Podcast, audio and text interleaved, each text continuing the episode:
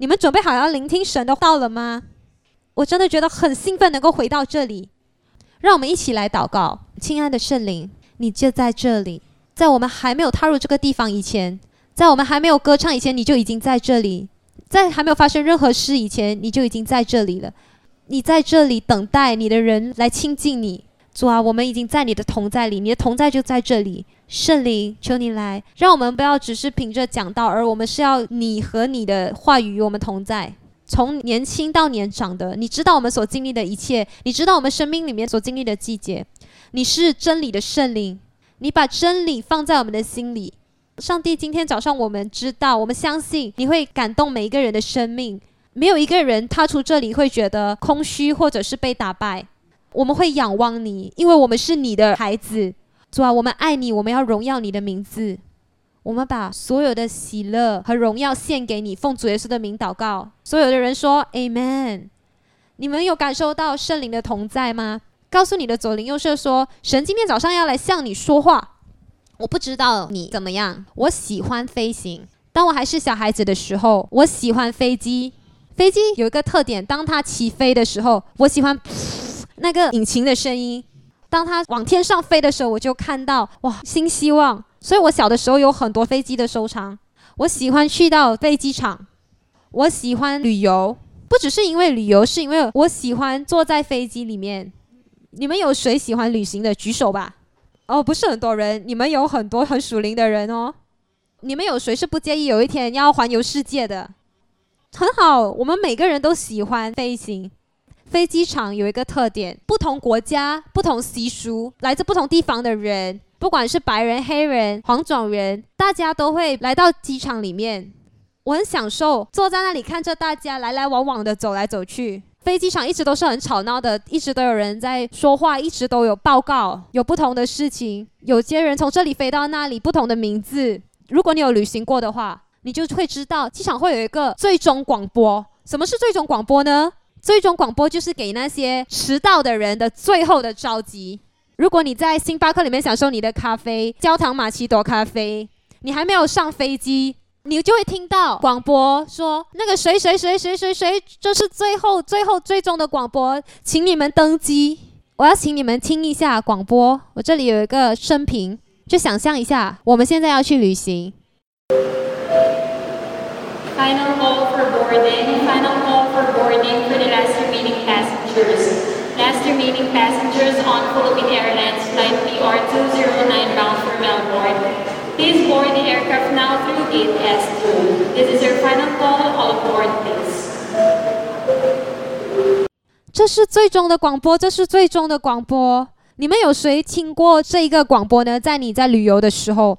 而你知道吗？这个最终的广播，如果你的名字没有在那里，你就觉得不关你的事，在那里喝咖啡聊天，想说啊，我要飞去 b o k e 我在享受，慢慢的享受。但是如果你在这个最终的广播听到他提起你的名字，他说最终广播，最终广播就是给 Aaron 最终的广播，最终的召集。我不相信你会很淡定，然后享受你的星巴克的焦糖玛奇朵。我相信你的情绪会受到变化，你会开始狂奔，对吗？所以你知道吗？这个最终的广播有一个特点，当你听。到这个着急的时候，你会感觉到很急迫、很紧张。有一次我去到新加坡，我从新加坡的机场飞到台北的机场，我有足够的时间。我喜欢买书，然后我也喜欢阅读，所以如果我去到机场，我就会去到书店，我就买了一些书在那里阅读。有一次，当我在新加坡的机场的时候，我买了书在阅读。我非常的专注，然后就忘了时间。你知道发生了什么事情吗？啊哈！然后我就听到最终广播，最终广播，这是最终的广播给英俊的先生，这是给 Mr. Gary 最终的广播。我听到我的名字在最终的广播被提及，然后我就收拾所有的书本，就背起背包开始狂奔，跑到我的登机口。当我抵达登机口的时候，我发现到，哦，完蛋了，我的护照不见了。我看到你们，哇，你们很棒，我看到你们的表情，我觉得，哇，你们好可爱。我说啊，怎么办？我丢失了我的护照，我不能够飞了。我的护照呢？所以我告诉他们等我，然后我跑回去书店里面开始寻找，在地上寻找我的护照在哪里？我找不到，我找不到我的护照。我心跳跳得非常快，两百多下。然后我就开始狂奔，跑到另外一个柜台询问处，你们有没有看到一个台湾的护照本？我打开一看，是我的脸，是我的护照，然后我就开始又狂奔，跑到登机口，那个男人站在那里，他的一脸就想要杀死我的感觉。我向他展示我的登机票，过后我就走向飞机登机。当我上飞机的时候，我看到整班飞机的航客都一脸想要向我刺一刀，然后我就走到我的座位。我其实很害怕，我不知道会发生什么事，我怕有人袭击我，然后我就会死在飞机上。感谢主，我戴着一顶帽子，我就把我的帽子戴得很低，然后我就开始用方言祷告。然后我就去到我的座位上，我觉得很尴尬，我感觉好像整班飞机的航客都在等待我。这只是我诸多最终广播经历的其中一个而已。我们其实错过很多的飞机，有一次我们错过亚航的班机。感谢主，我是一个牧师，我差点把亚航的总部炸了，我很生气，我对他们的管理层很生气、很失望，因为我们错过了我们飞回台北的飞机。你也想要在机场里面享受，你不想要匆匆忙忙的，这也是生命当中的一个部分。呼召就是呼召。就像我今天早上的讲到的主题就是呼召，大家一起来说呼召。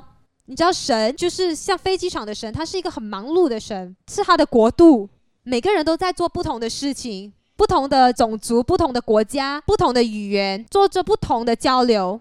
就像所有的机场一样，神的机场是不会安静的。教会神在呼唤说要准时搭上飞机，要登机了。神的飞机场也是不安静的。他所呼召的不是一个普通的呼召，是一个最终的呼召，是从一个时代到下一个时代，一代又一代，神一直都在呼唤他的人民。翻开你的圣经，从创世纪到启示录，神一直都在呼唤他的人民。当亚当和夏娃犯罪的时候，他没有让他们蒙羞而死，神来到伊甸园，他呼唤亚当，亚当，他用他的声音来呼唤他的人民。亚当认识神的声音。神说：“亚当，你在哪里？”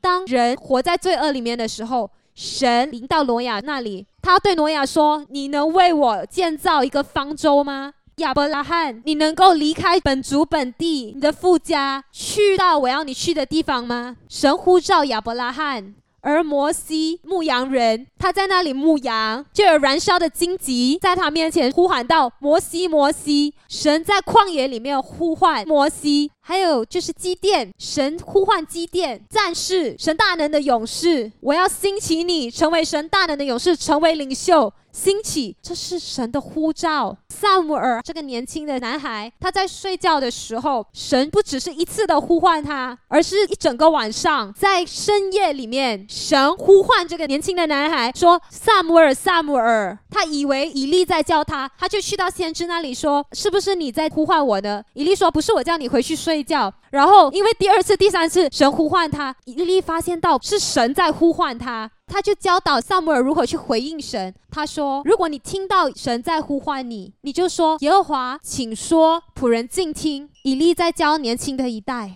我们需要教导年轻的一代怎么去聆听和回应神的呼召。所以年老的先知就教导他怎么回应。他说：“耶和华，你的仆人在这里，请说，仆人静听。”而耶和华再次呼唤萨姆尔的时候，萨姆尔就回答说：“请说，仆人静听，我会聆听神的呼召。”大卫这年轻的牧羊人，他在旷野里面，萨姆尔去到他家里，然后和他的父亲说：“去把他召唤回来。”他在旷野里面叫他回来，然后仆人就奔向大卫，而大卫正在敬拜神。突然之间，在旷野里面，他听到一个声音，一个呼召：“大卫，大卫。”他听到这个呼召，虽然这个呼召是从仆人的嘴里出来的，但是是神在呼召他来回家，快回来。而大卫听到这个呼召，他回应了，他就开始奔跑，他奔跑回家，然后萨姆尔就恩高他为下一任的王。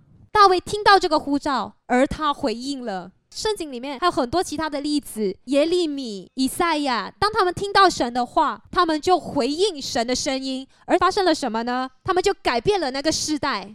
当有呼召的时候，我们就需要一个回应；当有呼召的时候，一定要、必须要、应该要有一个回应。我们要怎么回应呢？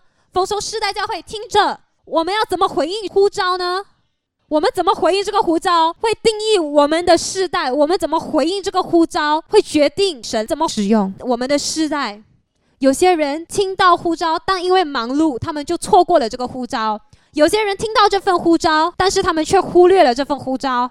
但有少数的几个，他们听到了，而他们就像亚伯拉罕这样，他们认识也知道，他们就像基甸这样，他们回应了，而整个时代都被神来感动，这整个时代都因着神的大能转变。神不是安静的，甚至现在神都在呼唤你的名字，这是最终的呼召。我们读到神的所有的将领，这些普通的人，他们来自破碎的家庭，在学校里面学习，但是他们生命当中有一次听到那个最终的呼召。我们来说到查尔斯·芬尼，他听到那个最终的呼召，查尔斯，查尔斯，然后所有的一切都成为了历史。他为神来兴起。约翰·卫斯理在他生命当中的某一天，他就听到那个最终的呼召，约翰，约翰，而他回应了，剩余的就是历史。乔治·怀特菲德，他是神很伟大的一个将军、复兴者，他震动了整个时代，他凭着圣灵转变了整个时代。还有一个人约拿丹·爱德华兹，他传讲神的福音。他听到 John John，他听到一个呼召，而他回应了。德怀特莱曼·穆迪，他听到穆迪穆迪，然后他就回应了。神使用了这个男人，在这个世界上传讲神的福音。丰收世代教会，今天早上我要告诉你，神不是寂静的神，他在呼召你和我。今天早上，如果神呼召你，你会回应吗？你的反应是什么？要一直的记住，当有呼召的时候，我们需要一个回应。我们每个人都想要复兴，对吗？你去到不同的祷告会聚会，他们都在祷告什么？他们祷告的就是复兴的火焰，复兴神啊！求你将复兴的火焰降临在这里，这是大家很渴慕的祷告。可是我告诉你，每一个复兴都从你回应开始。如果我们不回应神的呼召，如果我们很忙于操纵教会的政治，我们是不会有复兴的。我们只会有各种的标榜。复兴是从信心开始的，是我们回应耶稣基督最终的呼召，是我们的世代在听着。如果我们没有听到，为什么呢？如果我们听到了，你回应了吗？每个时代有不同的回应，但是我们的世代怎么来回应呢？如果我们不回应，而我们只是持续的生活，那下一个时代可能也听不到。只有当我们学着去回应神的呼召，我们才能够看到一代又一代的人来认识神。在生命当中，我们能错过很多的事情，我们可以错过一个电影，我们错过一个时间，我们可以错过一段约会，我们可以错过珍珠奶茶。他说店关了，抱歉。我们可以错过很多的事情，我们错过一个预约牙医的预约，就像我不喜欢，所以我一直都想要错过这个牙医的预约。我们可能会错过很多的预约，可是没有关系，我们能够补偿。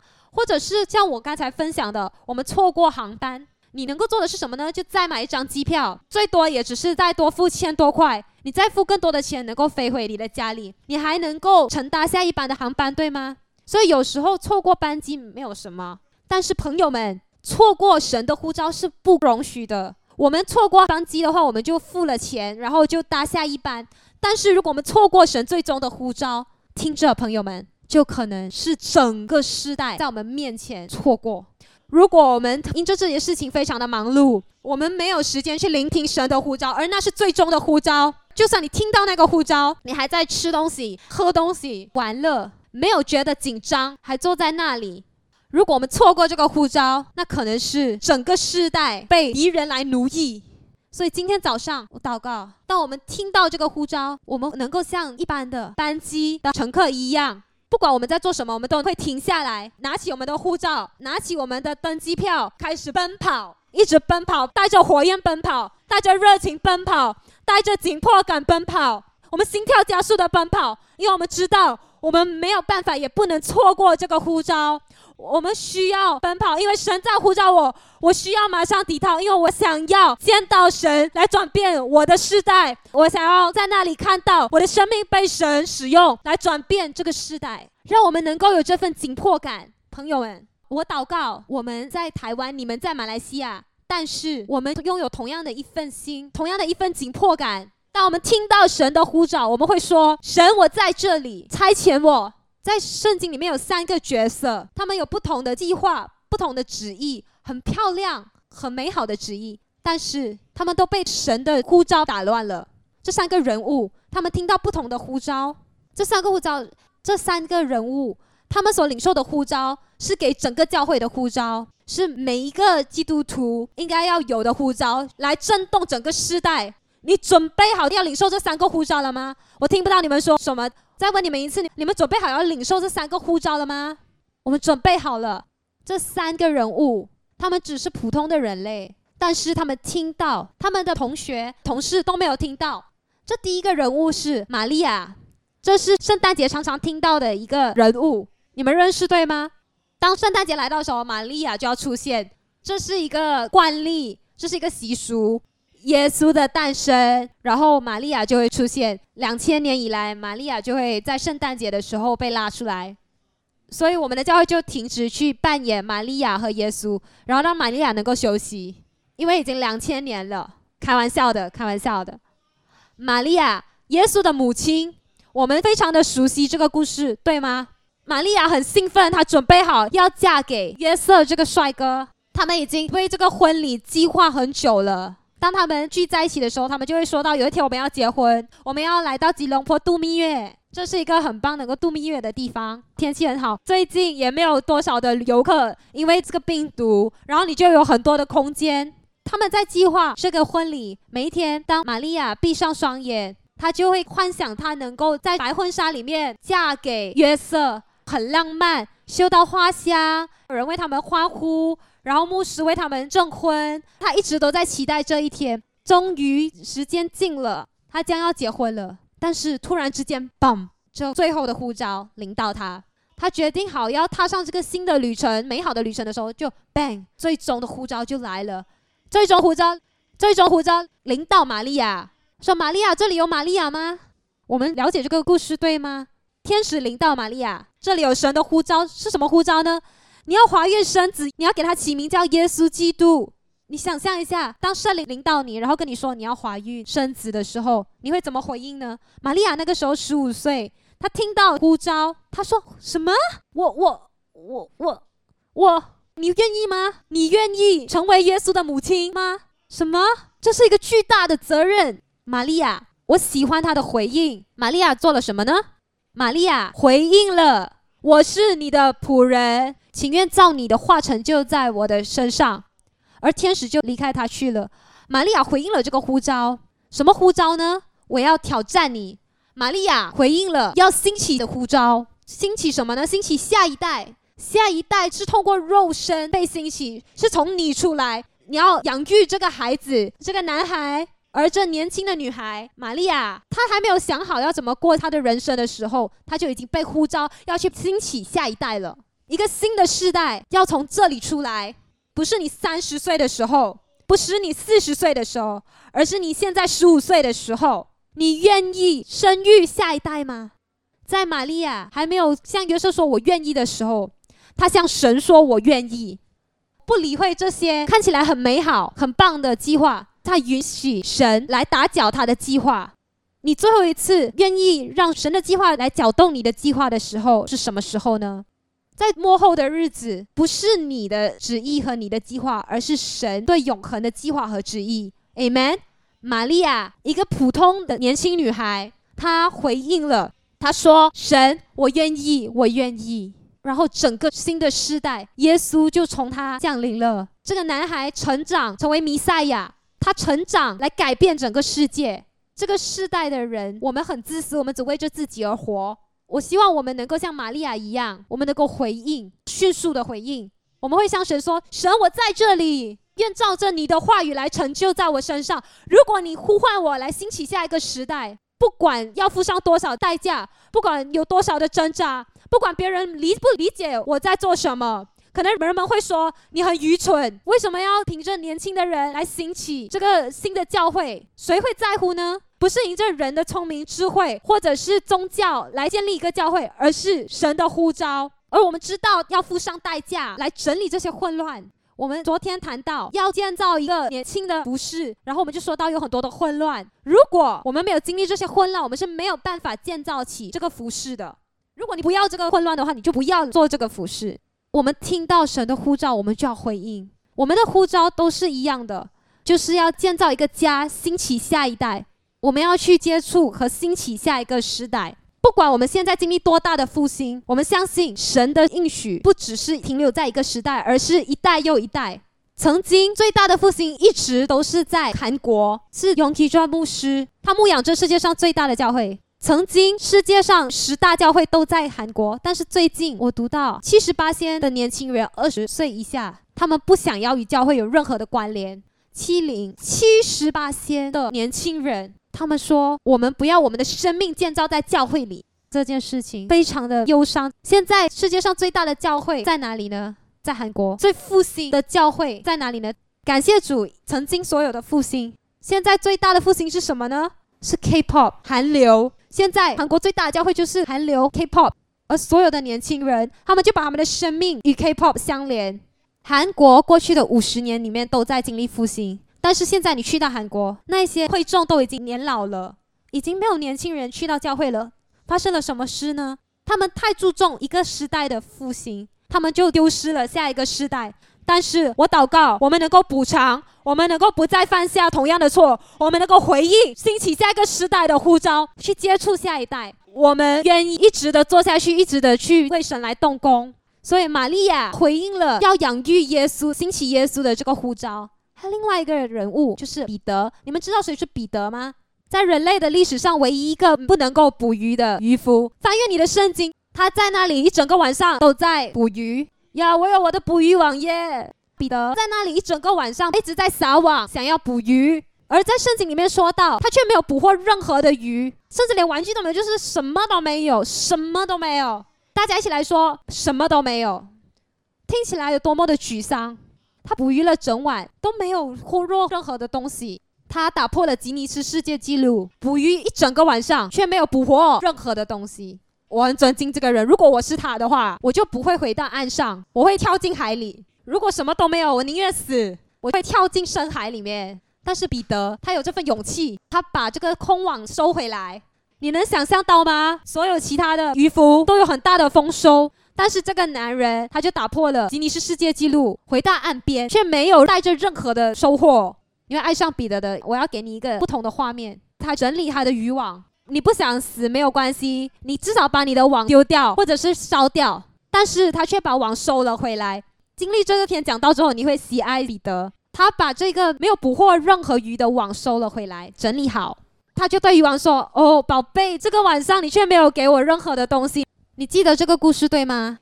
有件事情就发生了。当你没有任何的东西的时候，你却坚持下去，然后你继续的做你应该要做的东西的时候，你就会听到某些事情就会发生来改变你的生命。当他在清洗那个渔网的时候，突然之间，耶稣弥赛亚来到他的身边。彼得，你应该在捕鱼。夫子，我才刚刚回来，你看起来很苍白，很疲倦。他说：“是的，我整个晚上都在捕鱼，但是我却没有捕获任何的东西。”耶稣对他说：“回去，为什么去捕鱼？去到深海之处，再次撒下你的网。”彼得就去了，半信半疑，他却没有放弃。你看这个男人，他没有放弃。我喜爱彼得，我一无所有就回到一无所有。我喜欢这个态度，我一无所有的活着，直到神说话。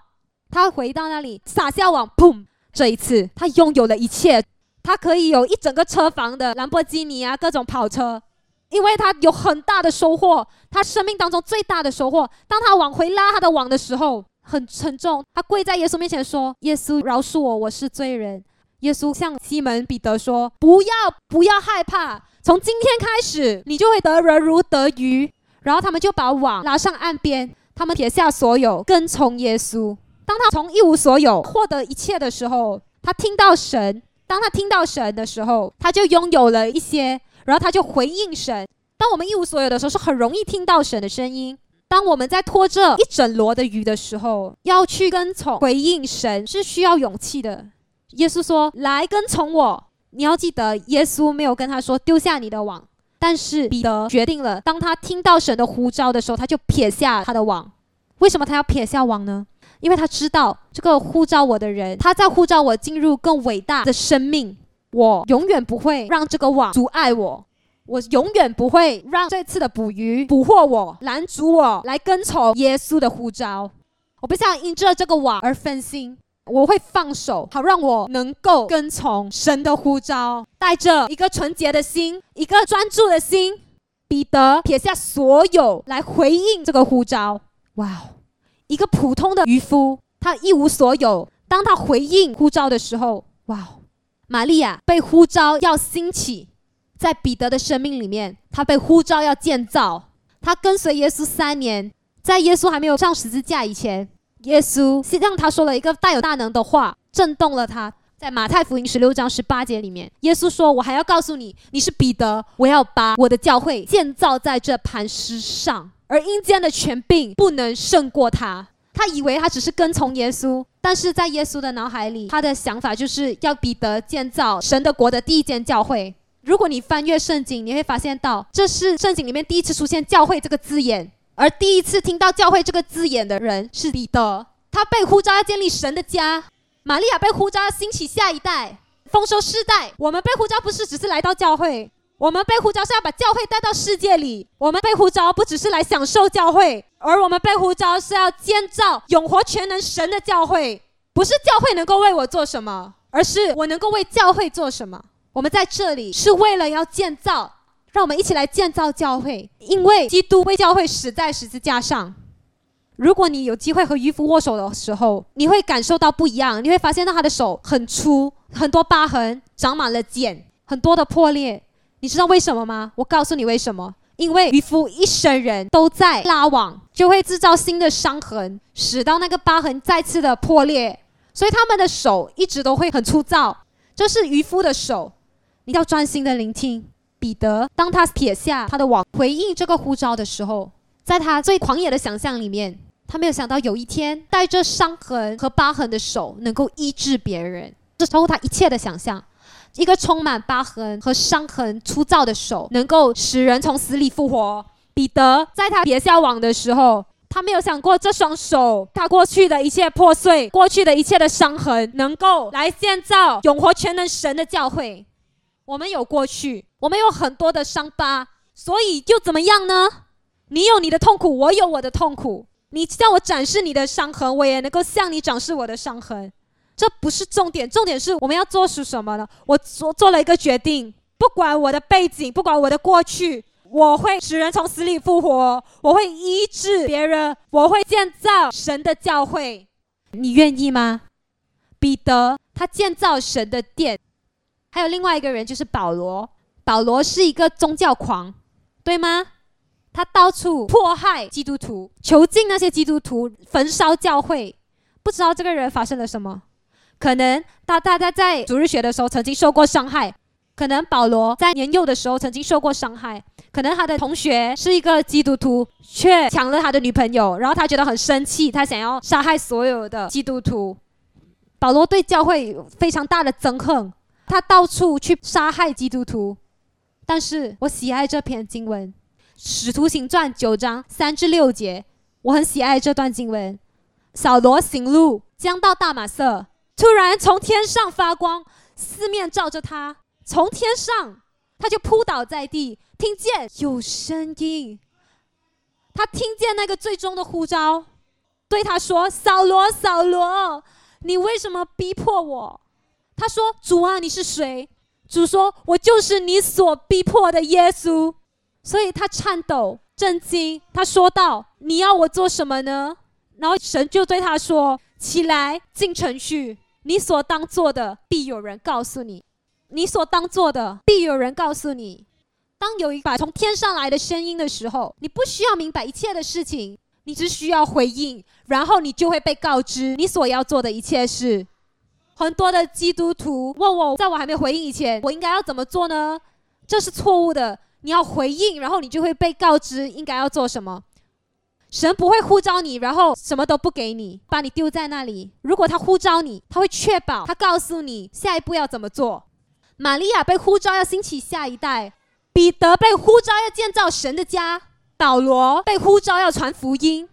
我相信我们被呼召要成为神的使者。我们被呼召不只是为了来教会来享受讲道，我们被呼召是为了要来传福音，不只是讲道讲章。我们在说的是把耶稣的好福音、信望爱、信望爱这份信息，带给我们的家人、我们的学校、我们的工作、我们的同事。如果我们是基督徒，我们却不传福音，我们要怎么样呢？我们如果只是聆听讲道，这是很错误的。保罗把整个世界反转，他怎么反转世界呢？他是凭着神的福音来反转世界。你想要改变世界吗？我想要改变世界。你要怎么改变世界呢？因着什么呢？智慧吗？一直都是凭着福音，曾经是，现在是，未来也是凭着福音来转变、震动世界。罗马书一章十六节说到：“我不以福音为耻。”这福音本是神的大能，要救一切相信的，先是犹太人，后是希利尼人。我们活着不只是为了要上天堂，我们活着是为了让人不下地狱。我能够再说一次吗？我们活着，基督徒，我们的生命，我们活着不是为了上天堂，我们活着是为了让人不下地狱。每一次，每一天，当我们听到我们的心跳、我们的呼吸，我们要很确定知道，我们是为了别人活着，我们是为了那些人能够找到神、听到神的福音、找寻那些丧失的人。我活着不是只是为了能够上天堂，而是要成为神的使者。我要为神来传福音，我要传耶稣的福音。除了耶稣以外，没有别的信息。我们要传扬十架的福音，我们要传扬神的爱、信心和希望。不是因为我是一个牧师，而是因为我是基督徒。我是先身为基督徒，而不是先身为牧师。不关乎你的专业。当我们是基督徒的时候，我们就代表基督，我们是基督的使者。如果你们不传扬神的福音，你在传扬的是什么呢？你活着是为了什么呢？今天早上我要以这三个呼召来结束新奇的呼召。我相信神的教会，如果你不停止回应兴起下一代的呼召，我们会一直成为那复兴的教会。第二个呼召，我们不是被呼召，只是来参与教会，而是我们要被呼召，要把教会带入世界里面。我们被呼召来建造这个家，因为教会是人性的回答。教会不是信心的博物馆，它不只是过去的复兴的里程碑，而教会是神的家。最后一个呼召是保罗领受和回应的呼召，传福音的呼召。我们需要有这个复兴、这个火焰、这份热忱去传扬神的福音，不然神就不会在我们的世代里面彰显。当我们在传扬、我们要建造下一个世代的时候，我们在传扬福音的时候，我们要带着这份渴慕、这份紧迫感，来把这个呼召传扬给下一代。你在吉隆坡，我们在台湾，让我们一起的来，这份最终的呼召是给你们的。神在呼召你，而他永远都不会保持沉默，从来没有一刻是神保持沉默的。这个最终的护照是给我们的，这是真实的，朋友们。我们有很多的事情要做，我们有家人要照顾，我们有生活要过，有要去旅行的地方。但是我恳求你不要忽略，不要拒绝，在我们的生命里，神最终的呼召，在我们还没有意识到以前，神已经在关闭这个机场了，他要回来了。当机场关闭的时候，就不再有登机票。你说我有这个登机票，我们能上天堂。但是我们的朋友们有得到这个登机票吗？当机场关闭的时候，我们就不能够再交出我们的登机票了。我们的朋友们、我们的家人、我们的同事，他们需要这张登机票。所以，当这个机场还在运作的时候，当神的机场还很拥挤的时候，基督徒们不要再只是玩弄宗教或者是政治，让我们能够专注于神的呼召。兴起下一代的呼召，建造神的国的呼召，传福音的呼召，让我们能够凭着这个呼召活着。而我相信，我们会转变我们的世代。我相信，我们会成为一直都复兴的教会。我相信，最棒的时代不只是发生在我们这个时代，而是在下一个时代。我们现在还看不到，但是神在动工，神在计划，神在动工。但是我们有在回应吗？今天早上，让我们来回应神的呼召。让我们来起立，来回应神对我们的呼召，神对亚伯拉罕的呼召，神对摩西的呼召，神对大卫的呼召，对挪亚的呼召，对以赛亚的呼召，对耶利米的呼召，对玛利亚的呼召，对彼得的呼召，对保罗的呼召，他也是呼召我们的神。举起你的双手，打开你的声音，向神来回应。他是呼召我们的神，他此时此刻呼召我们，敞开你的声音，向神来呼喊。向神来呼喊，神啊，求你说话，我在聆听。神啊，求你说话，你的教会正在聆听。西利安的卡萨的克拉巴巴巴，我们会兴起，我们会兴起来培育下一代，我们会兴起来建造你的家，来建造你的教会。我们会建造这个永活全能神的教会，我们会兴起去传福音。让我们来向神呼喊，我们像玛利亚一样勇敢。我们会回应神的呼召，去兴起下一代。主啊，你会使我勇敢，像彼得一样。拥有一双充满伤痕的手，但是我们会建造神的家。你使我勇敢，就像保罗一样，我们会愿意领受这个福音，去传扬神你的福音。你知道吗，朋友们？神在我们生命里的呼召，不是我们曾经做过的事情。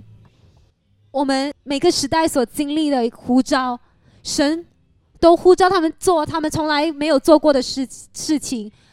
玛利亚从来没有怀孕过，彼得也从来没有建造过，保罗也从来没有传过福音。但是很多的时候，我们以为神会呼召我们做我们能够做的事情。但是我告诉你，神不是呼召有资格的人，而神呼召的他使他有资格。所以今天早上，如果你觉得你不足够，你已经具有资格了。如果你觉得你做不到，你就是神最好的人选。如果你觉得你从来没有经验，你也从来没有做过，而这就是神所寻找的。今天早上，因为神看着你，他在向你说：如果你愿意，我就会使这件事情发生。因为神对我们的呼召是没有偏爱的，他不偏心。神对那些回应的人非常的信实，所以今天早上我要鼓励你们，我要挑战你们，不要求神给你你所做过的呼召，你做你所做过的，向神祷告。给我一个我从来没有做过的护照，我也不知道要怎么去做，但是我确定是你的声音，是你的声音，我在聆听的是你的声音来呼召我，让我们一起来回应耶稣。今天早上，哈利路亚！